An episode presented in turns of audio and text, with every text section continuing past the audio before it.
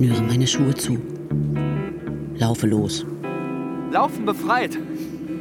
Die Väter haben saure Trauben gegessen und den Kindern sind die Zähne davon stumpf geworden. Du wirst das Leben mehr genießen können. Lächle. So wie es mir mein Lauftrainer beigebracht hat. Sag dir immer, du darfst laufen, du tust es für dich. Ich darf laufen. Darf laufen. Ich tue es für tue mich. für mich. Die Läuferin. Hörspiel von Marianne Zückler. 20. November. Grüne Wände und grüne Kittel. Auf der Intensivstation sehe ich meinen Vater, umgeben von Technik an Schläuchen hängend, Schlaganfall. Fast vier Jahre haben wir uns nicht gesehen. Er hat sich kaum verändert, er sieht rosig aus, richtig gut. Ich starre auf sein amputiertes linkes Bein. Sein Opfer für das Vaterland, wie er es nannte. Für mich als kleines Mädchen war es der Reitsattel, Wippend ließ er mich auf seinem Beinstumpf tanzen, sein Blick dabei abwesend. In der Aufwärmphase werden Körper und Geist auf die Belastung vorbereitet. Charlotte redet leise mit unserem Vater. Zehn Jahre hat sie ihn nicht gesehen und nicht gesprochen. Ich beobachte ihre Zärtlichkeit. Muskeln, Gelenke und Bänder werden beweglich gemacht. Der Stoffwechsel wird angeregt. Sie steht vor mir an seinem Bett. Perfekt geschminkt, perfekt gekleidet, wie immer. Streichelt ihn, lächelt und flüstert. Und ich, die Hände auf dem Rücken verklammert, ein Kind.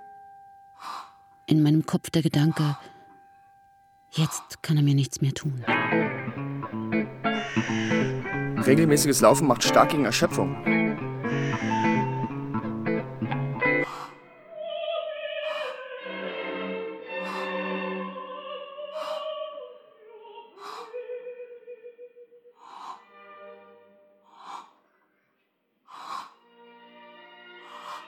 22. November, zwei Tage später. Ich erkenne ihn kaum wieder. Sein Kopf ist aufgeblasen, die Zunge hängt quer aus dem Mund. Das soll mein Vater sein. Wir sind allein. Ich schweige. Rede. Streichle seine Hand sein entstelltes Gesicht. Lese ihm Gedichte vor. Höre mit ihm seine Lieblingsoper Don Giovanni. Der Arzt sagt, es geschehen immer wieder Wunder.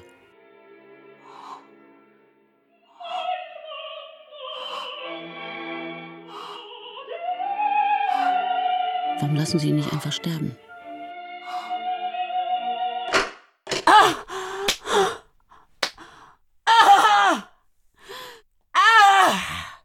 23. November. Um 4 Uhr aufgewacht. Laufe hin und her, hüpfe, schlage mir ins Gesicht. Eine Steppenlandschaft. Ein Mann im weißen Uniformmantel, ein Kind an seiner Seite. Ich. Bomber fliegen über sie. Das Kind wirft sich zu Boden. Der Mann läuft schneller weiter. Hinter dem Rücken hält er einen Stab. Das Kind will ihm folgen, steht wieder auf. Die Bomber kommen direkt auf uns zu. Der Mann dreht sich um. Sein Blick zwingt mich, ihn anzusehen. Sein Stab zielt direkt auf meine Augen. Alles wird weiß. Er geht weiter über das versteppte Feld. An seiner Hand jetzt Charlotte. Verstümmelte Körper und Hände ragen aus dem Boden, greifen nach ihnen. Ich rufe, aber sie drehen sich nicht um. Wie im Himmel, so auf Erden. Unser tägliches Brot gib uns heute und vergib uns unsere Schuld, wie auch wir vergeben unseren Schuldigern. 24. November. Geräte sind abgeschaltet. Am Totenbett sehe ich meine Mutter wieder. Sie ist gefasst. Die Atemaktivierungsübung belebt den Organismus. Sie bittet mich, das Vaterunser mit ihr zu sprechen. Bei der Stelle, wie auch wir vergeben unseren Schuldigern, verschlucke ich mich. Meine Mutter klopft mir auf den Rücken. Atme kräftig, schnell und dynamisch durch die Nase ein und lass das Ausatmen geschehen. Kommst du wenigstens zu Papis Beerdigung? Ich vermeide ihren Blick. Sie beugt sich zu ihm hinunter, küsst seine Stirn. Jetzt hast du es geschafft. Als sie weg ist, schiebe ich eine Kastanie in seine aufgedunsene kalte Hand und schaue ihn an. Ich will ihn mir einprägen, so wie er jetzt ist. Seinen aufgeblähten Körper, seine buschigen grauen Augenbrauen, seine großen Augen, die jetzt geschlossen sind, den eingefallenen Kiefer und den offenen Mund, in den das Kind seine Zunge stecken musste.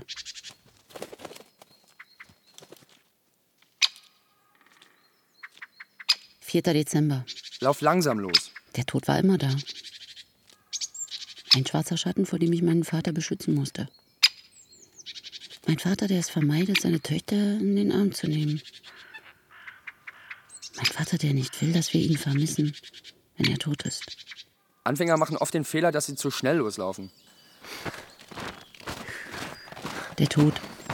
Ständiger Begleiter in meiner Kindheit. Jeden Moment kann er mir meinen Vater entreißen. Wenn er plötzlich unterzuckert ist, einen Schock bekommt, ins Koma zu fallen droht. Koordiniere den Atem mit der Bewegung.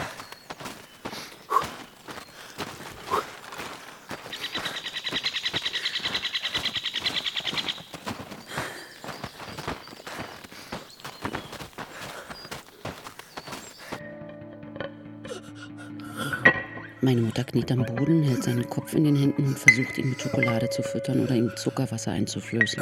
Trink. Trink, bitte. Du musst trinken. Sein Blick nicht zu deuten. Bitte iss. Iss die Schokolade. Tu es für mich. Seine Augen wie ausgelöscht. Er lallt und schimpft wie ein Betrunkener. Ich, reglos, die Hände verklammert im Rücken. Charlotte an meiner Seite. Sprachlos, erstarrt wir beide. Ist das unser Vater?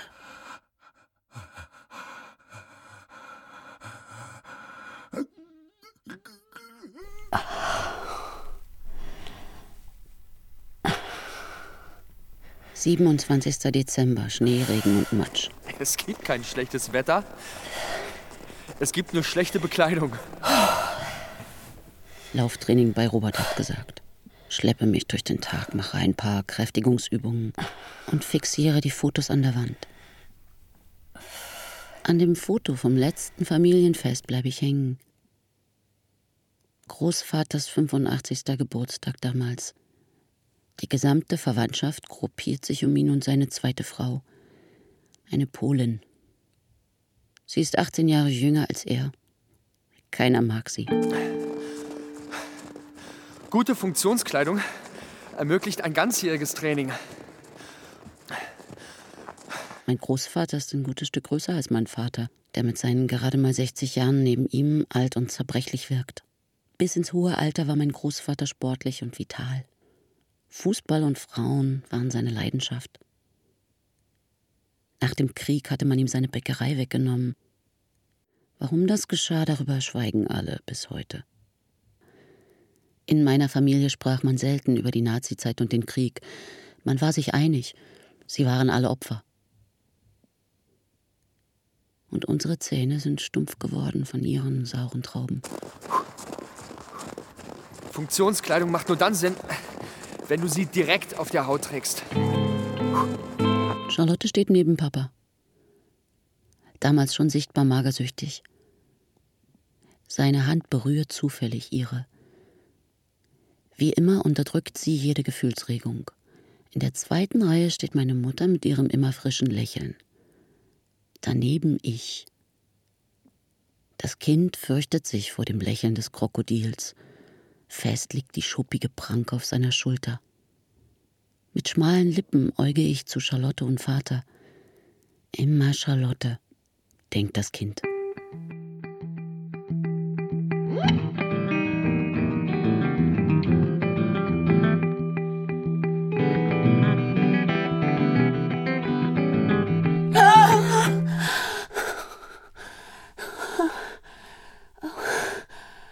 Achter Januar, schlaflose Nacht. Vaters toter aufgeblähter Körper verfolgt mich. mache meine Yoga-Übungen, versuche mich zu beruhigen. Vier Jahre ist es heute her, dass ich mich von meinen Eltern abgewandt habe. Atme ein. Zähle dabei von eins bis sieben. Seit Charlotte sich ohne Begründung von ihnen getrennt hatte, überfiel mich Panik, je näher ich ihrem Haus kam. Meist wählte ich den Weg von hinten, einen schmalen Waldweg. Von dort konnte ich in das Zimmer meines Vaters schauen. Lesend saß er im Sessel. Bis ins Detail hatte ich meinen letzten Besuch geplant. Wie eine Schauspielerin vor ihrem Auftritt wiederholte ich meine vorbereiteten Sätze für den Fall, dass ich ins Stottern komme. Je ruhiger und ausgeglichener unser Geist ist, desto eher erreichen wir im Körper Wohlspannung. Ich möchte, dass wir heute voneinander Abschied nehmen. Ich komme nicht mehr. In meiner Tasche sind meine Abschiedsbriefe. Einer an meinen Vater, ein zweiter an meine Mutter. Beachte die Regenerationsphase.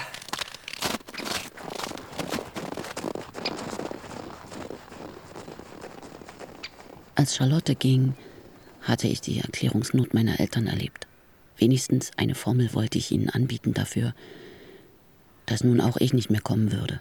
Manchmal ist ein erholsamer Schlaf besser als eine zusätzliche Trainingseinheit. Wie gelähmt sitzen beide da, starren vor sich hin. Schweigen. Wir sagen also, du bist jetzt in Kanada, wenn die Leute uns fragen. Der Energiestoffwechsel passt sich relativ schnell an. Zum Abschied gebe ich meinem Vater die Hand. Ich schaue ihn an. Er dreht den Kopf zur Seite, weicht meinen Blick aus. Das Herz-Kreislauf-System braucht länger, um sich anzupassen. Hilflos umarme ich meine Mutter. Steif bleibt sie unter meiner Umarmung sitzen. Ich gehe durch den langen Flur und ziehe die Haustür hinter mir zu.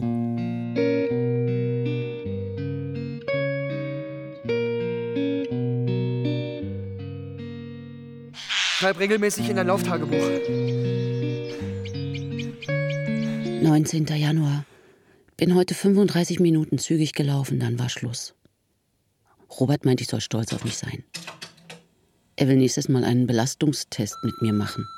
Ich bin's. Charlotte auf dem Anrufbeantworter. Freude, Anspannung. Sie ist also in der Stadt. Als Personalmanagerin für einen großen Konzern ist sie dauernd auf Achse. Sehr zum Leidwesen ihres Lebensgefährten. Will sie sich mit mir treffen? Mach dein Lauftagebuch zum Dialogpartner. Seit dem Begräbnis vor sechs Wochen haben wir kein Wort miteinander gesprochen. In letzter Minute kam sie zum Trauergottesdienst. Schweigend setzte sich neben mich. Mutter atmet auf und sieht sie dankbar an. Nach dem Gottesdienst drückt Charlotte mir beim Hinausgehen das Geld für den gemeinsamen Kranz in die Hand. Geht doch. Ohne Schleife. Zäh hat mir am Telefon gestritten, ob wir für die Trauerschleife die Worte in Dankbarkeit und Liebe wählen sollten oder nur in Dankbarkeit. Vor der Kirche stehen wir zu dritt am offenen Bestattungswagen. Hinter uns die Trauergemeinde und die lauernde Verwandtschaft. Männer in Schwarz schieben routiniert den Sarg mit dem Blumenmeer in den langen Schlund des Wagens. Die Heckklappe lässt sich nicht schließen, springt immer wieder auf. Hektik kommt auf. Die Männer versuchen es mit Gewalt. Charlotte nimmt meine Hand, feucht und kalt wie ein Frosch. Endlich schließt sich die Tür hinter dem Sarg und der Wagen rollt los. Charlotte lässt mich los. Ich höre sie atmen. Bevor ihr jemand sein Beileid aussprechen kann, ist sie verschwunden. Notiere, worüber du beim Laufen nachdenkst. Mutter schreibt, sie wünscht sich eine Annäherung. Jetzt, wo er tot ist, wäre doch alles vorbei. Für mich ist nichts vorbei. Aber machen wir uns nicht schuldig, wenn wir unsere Mutter jetzt im Stich lassen?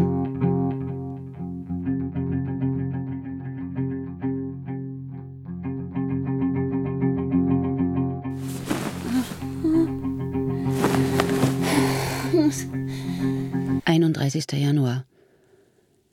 Fast jede Nacht rumort es in mir. Wühlt, nagt. Mein Nachtmarder. Sei umsichtig, wenn du im Dunkeln läufst. Seine schwarzen Augen schauen mich an. Papas Augen. Papa. An meinem Bett. Mein Atem stockt. Ich stoße die Bettdecke weg, renne hin und her. Es ist vorbei, es ist lange her. Laufe im Dunkeln gegen den Straßenverkehr. Mein Nachtmarder. Immer weiter frisst er neue Tunnelgänge in mein Inneres. Mach im Dunkeln kein Tempotraining. Ich durchsuche alle Schränke. Keine Schokolade. Duschen. Diesen Geruch loswerden und schlafen. Schlafen, bis es vorbei ist.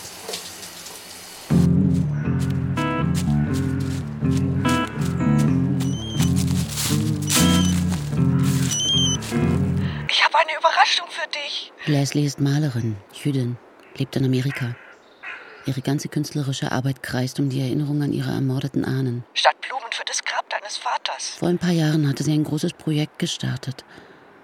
Auf riesige weiße Leinwände kopierte sie einzelne Zeilen aus Feldpostbriefen und zerlöcherte jeden einzelnen Buchstaben mit Schüssen. Ich werde für dich das Wort anständig erschießen. Leslie weiß, dass ich seit dem Abschied von meinen Eltern das Wort anständig aus meinem Wortschatz gestrichen habe.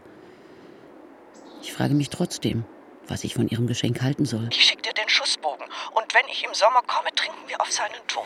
Gute Idee.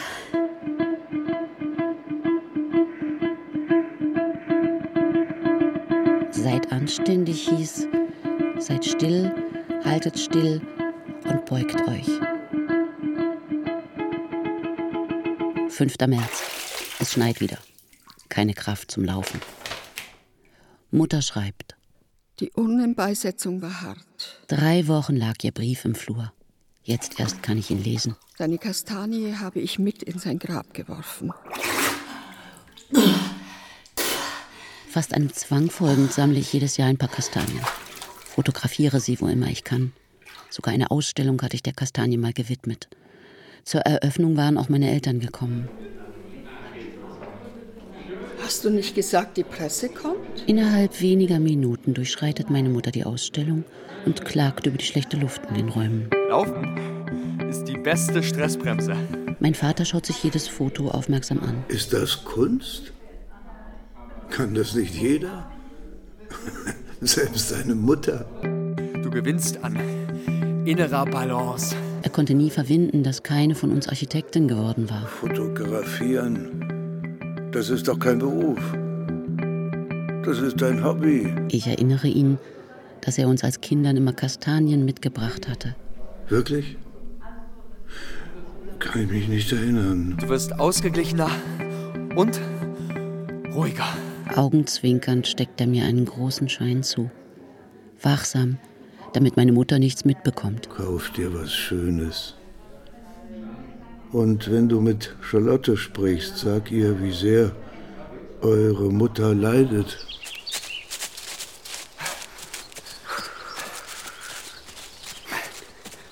Wer kontinuierlich läuft, wirkt dem Alterungsprozess entgegen. Großartig. 31. März. Dauerlauf mit Robert bei strahlendem Sonnenschein. Er will jetzt wieder mehr Krafttraining mit mir machen. Fit bis zur Urne. Mein Lauftagebuch kostet mich Überwindung. So viel Trauer. Prüfe meine Freundschaften auf Haltbarkeit und Mangelerscheinungen. Durch das Laufen wird das Blut dünnflüssiger, der Blutdruck sinkt. Ein Greifvogel über mir. Trennt mich ab von den Menschen, die ich liebe.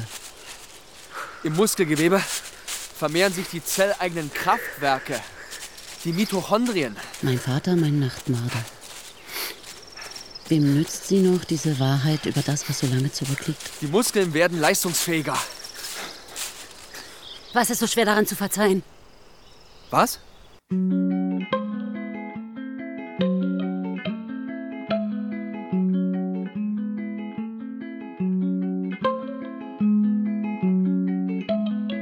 Zehnter April.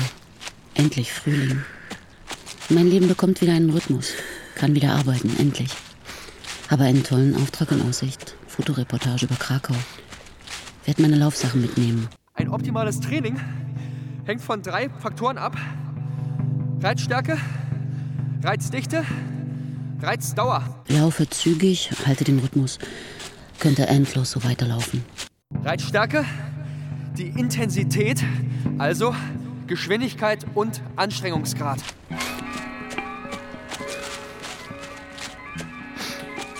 Vor mir taucht ein Mann mit einem Gehstock auf. Ein Mädchen hüpft neben ihm. Konrad, hör auf! Du schlägst sie noch tot! Leicht vorgebeugt zieht er unmerklich sein linkes Bein nach. Seine Hände schwingen dicht am Körper wie bei einer Marionette. Reizt dichter die Anzahl der Trainingseinheiten pro Woche. Der Mann ist stämmig, trägt eine beigefarbene Windjacke und eine Schirmmütze. Was geht in seinem Kopf vor? Ich musste dich schlagen. Du hast mich dazu getrieben. Er verlangsamt seinen Schritt. Hüpfend gleicht das Mädchen sich ihm an, greift nach seiner Hand und scheint ihn etwas zu fragen. Reizdauer, die Länge eines Laufes. Er bleibt stehen, legt seinen Arm um sie, redet, lacht mit ihr. Ich tripple schon auf der Stelle. Nicht stehen bleiben, weiter, geht weiter, bitte. Mit jedem Lauf steigerst du deine Fitness und Körperkraft. Der Mann dreht sich um. Seine Augen sind geschlossen. Sein Gesicht gleicht einem Ballon. Ich laufe durch ihn hindurch. Er wehrt sich nicht. Treffe mich mit Claudia zu Wein und Pasta. Trauer ist ein Prozess. Der Kopf will oft viel zu schnell Dinge erreichen, die der Körper noch nicht kann. Du bist nicht allein dafür verantwortlich, dass es zwischen euch zu keiner Aussöhnung mehr gekommen ist. Claudia ist Pastorin. Sie hat mich damals unterstützt, als ich mit meinen Eltern gebrochen habe. Dein Vater hat sich vom Acker gemacht, nicht du.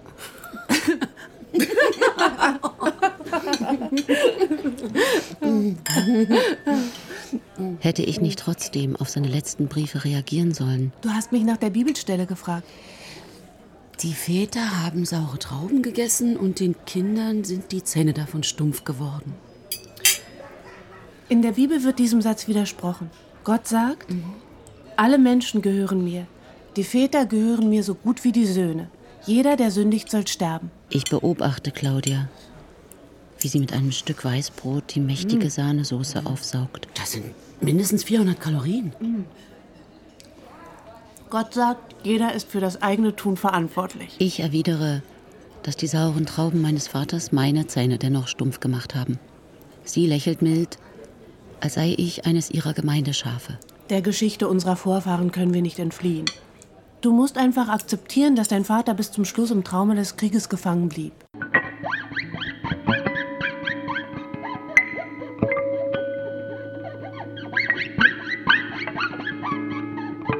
Eine endlose weiße Landschaft. Leichen und Blutspuren im Schnee. Ein junger Soldat liegt schwer verletzt in der Ödnis. Russische Partisanen haben auf ihn geschossen. Erst in letzter Minute finden ihn seine Kameraden und graben ihn aus dem Schnee. Das Mädchen kaut auf den Nägeln, es sitzt mit seiner Oma im Keller. Gemeinsam entkernen sie Sauerkirschen. Aufmerksam hört das Mädchen ihr zu und stellt sich vor, wie der blasse junge Mann zwei Jahre später in einem viel zu großen Anzug in einem Bollerwagen sitzt. Das linke, leere Hosenbein ist um den Beinstumpf gewickelt. Seine Mutter zieht den Wagen durchs Dorf.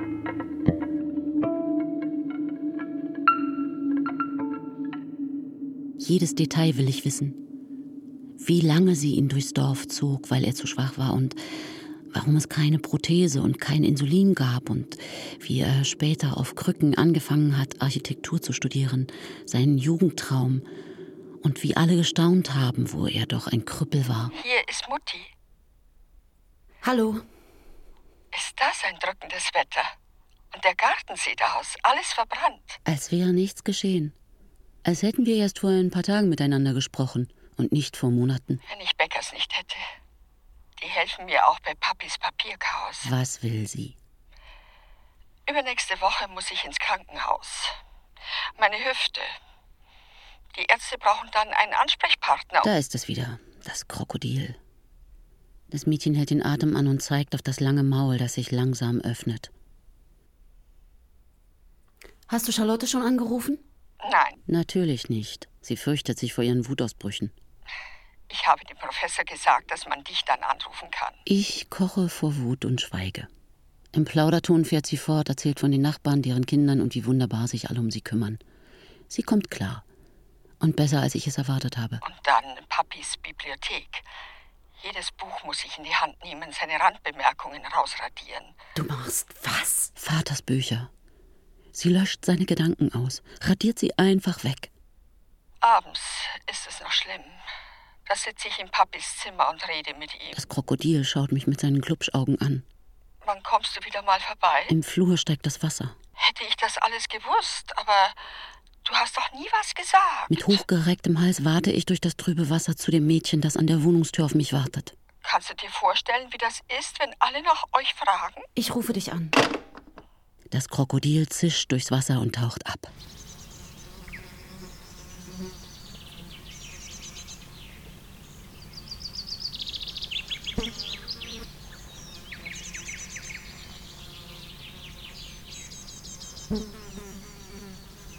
Dreiundzwanzigster Juni. Start um 7 Uhr. Die Morgenluft riecht nach frisch gemähtem Gras. Traumfetzen hängen mir nach.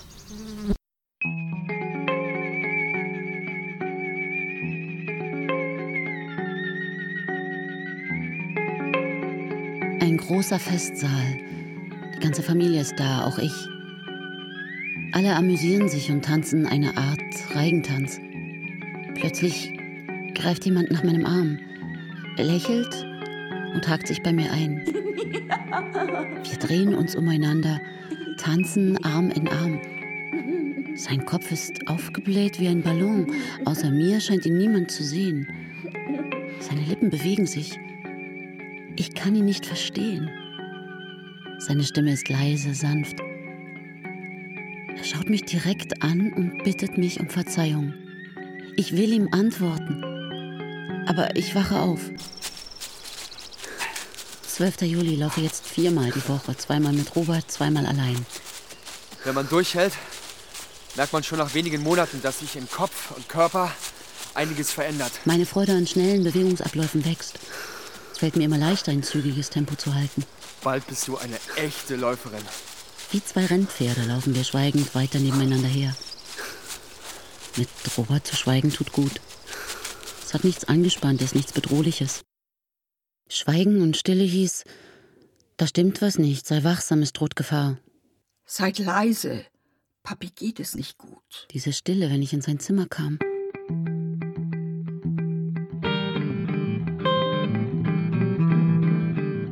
Er zeichnet einen Bauplan, ich sitze am Boden, male. Schweigend starrt er ins Leere.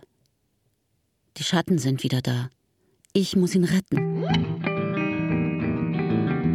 Er sitzt da wie eingefroren. Meine Mutter kommt rein. Konrad, musst du was essen? Er reagiert nicht. Konrad, du musst doch was essen. Er tobt, schlägt, schlägt um sich. Meine Mutter weint.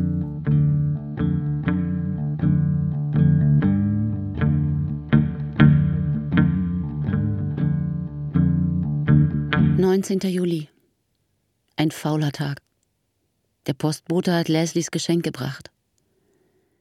Der riesige Schussbogen liegt auf meinem Esstisch. 52 Schüsse hat Leslie gebraucht, um das Wort anständig zu erschießen. Je länger ich auf den zerlöcherten Schussbogen starre, desto unruhiger werde ich. Laufen.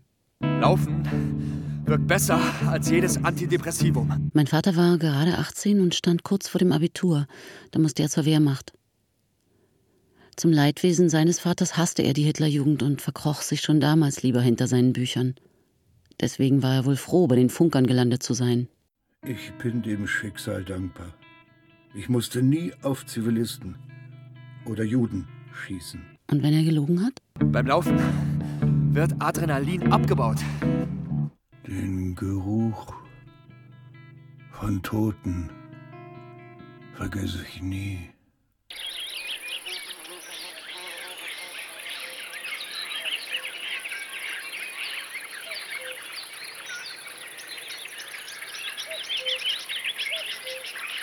Das Mädchen späht durch die elterliche Schlafzimmertür. Er sitzt auf der Bettkante und schnürt die Bänder am Lederschaft seines Holzbeines auf. Neugierig schaut sie zu, wie seine Finger routiniert den Wollstrumpf abrollen und vorsichtig von seinem Beinstumpf ziehen.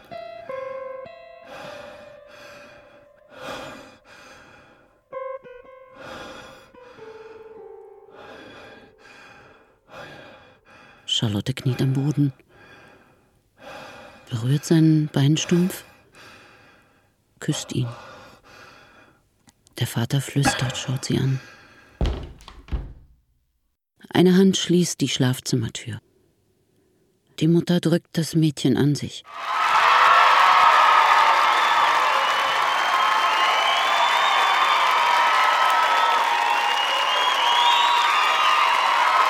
Bei Hitze und Schwüle musst du einige Vorsichtsmaßnahmen beachten. 24. Juli, Obama in Berlin. Trage helle, atmungsaktive Laufbekleidung. Die Sonne brennt unbarmherzig. Ich laufe am Reichstag vorbei, zwischen Schaulustigen hindurch. Polizisten kontrollieren Taschen und Rucksäcke. Vergiss deine Sonnenbrille nicht und deine Kappe als Sonnenschutz. Ein Familienfoto. Mein Vater mit Charlotte an der Hand. Sie schaut genauso ernst wie er in die Kamera. Mit der anderen Hand hält er den Kinderwagen, darin liege ich. Familienglück. Im Hintergrund sind das Brandenburger Tor und die Mauer zu sehen. Papi hat ja immer gesagt, die Mauer steht nicht ewig. Ein Glücksgefühl steigt auf bei der Erinnerung an unsere lebhaften Diskussionen nach dem Mauerfall und an gemeinsame Entdeckungsreisen in den Ostteil der Stadt. Suche dir schattige Trainingsstrecken und vermeide pralle Sonne. Mein Vater. Winkend kommt er auf mich zu. Er schwenkt eine Tüte mit Büchern. Wie immer gibt er mir zur Begrüßung die Hand. Du musst unbedingt die neue Mao-Biografie lesen. Während ich ihm beim Einsteigen in mein Auto helfe, empfiehlt er mir noch ein Buch über den Zusammenbruch der DDR und einen neuen Roman. Bis zu seinem Tod las er zwei bis drei Bücher in der Woche. Bücher waren seine Verankerung im Leben, sein Rettungsring.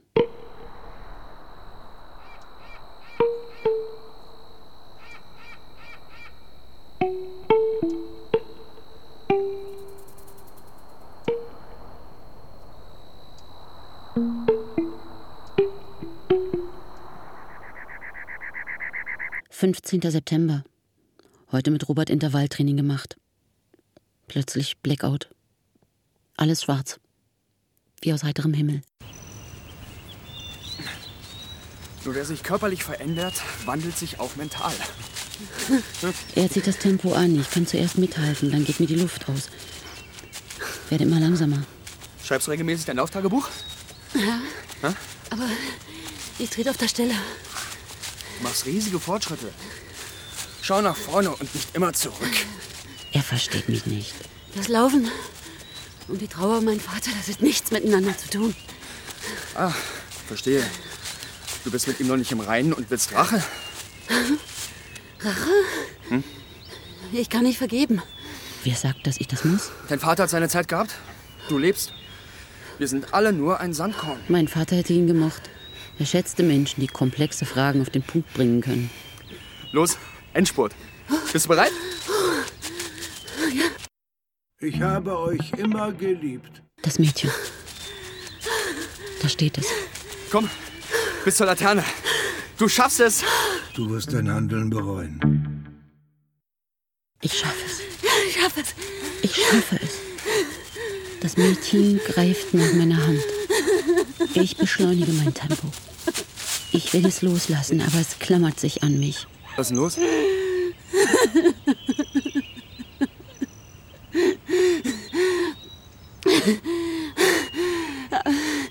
Atme für uns beide. Wir brechen ab, ja? Ich bringe dich nach Hause.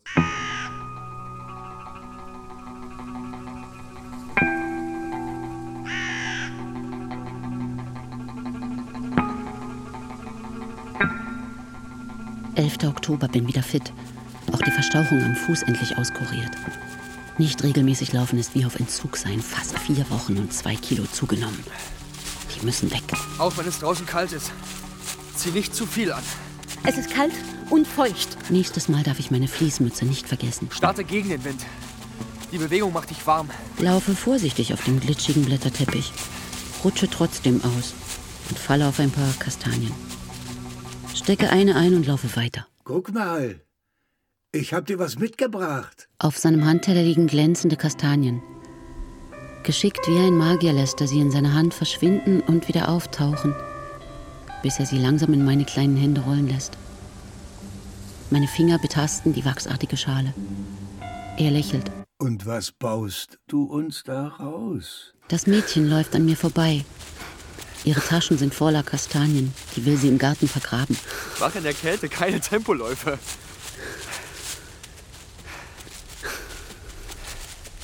Stemme mich gegen eine Windböe und laufe langsam weiter.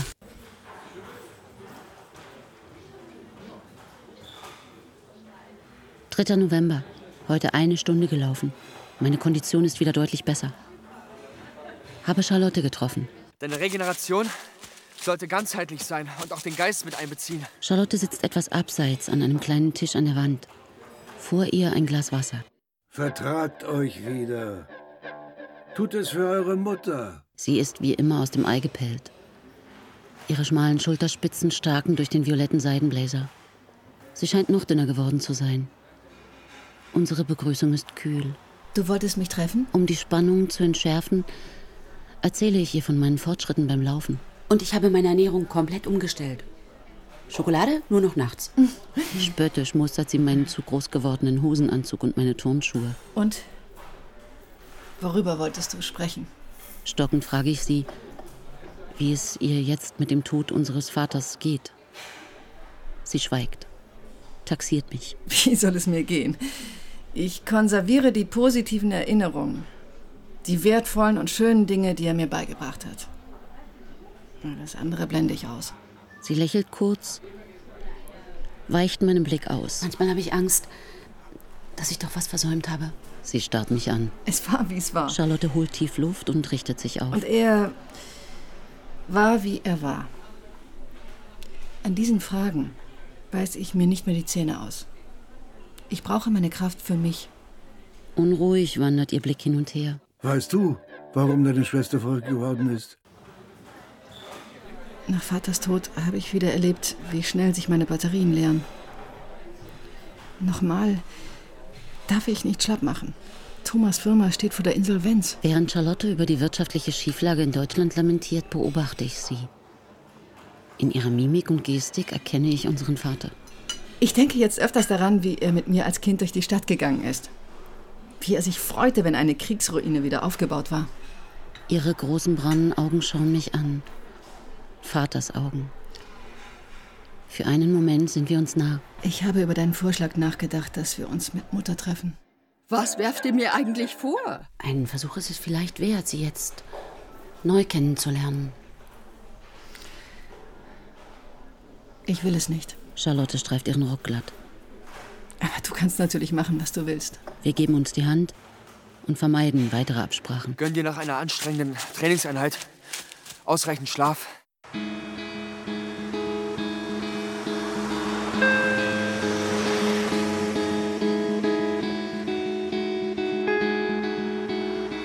Sie winkt sich ein Taxi heran und ich denke, wenn sie sich noch einmal zu mir umdreht, finden wir wieder zueinander. Über Nacht regenerieren sich unsere Energiesysteme. Meine Augen heften sich an ihren Rücken. Warum sollte Charlotte zu mir zurückfinden wollen? Sie winkt, ohne sich umzudrehen.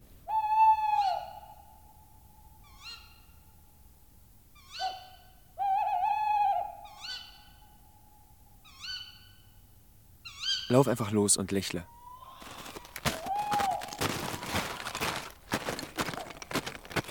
»24. November, 6.30 Uhr. Ziehe mich warm an, schnüre meine Schuhe zu, laufe los. Es schneit. Die Luft ist eisig. Vor mir der Park. Eine endlos weiße Ebene. Spüre bei jedem Schritt Boden unter den Füßen.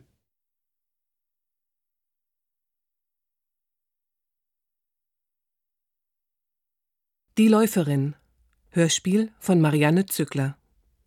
Es sprachen Irene Ulrike Krumbiegel, Lauftrainer Robert Stefan Stern, Mutter Irm Hermann, Vater Horst Mendroch, Charlotte Christine König, Claudia Deborah Kaufmann, Leslie Eva Maria Kurz.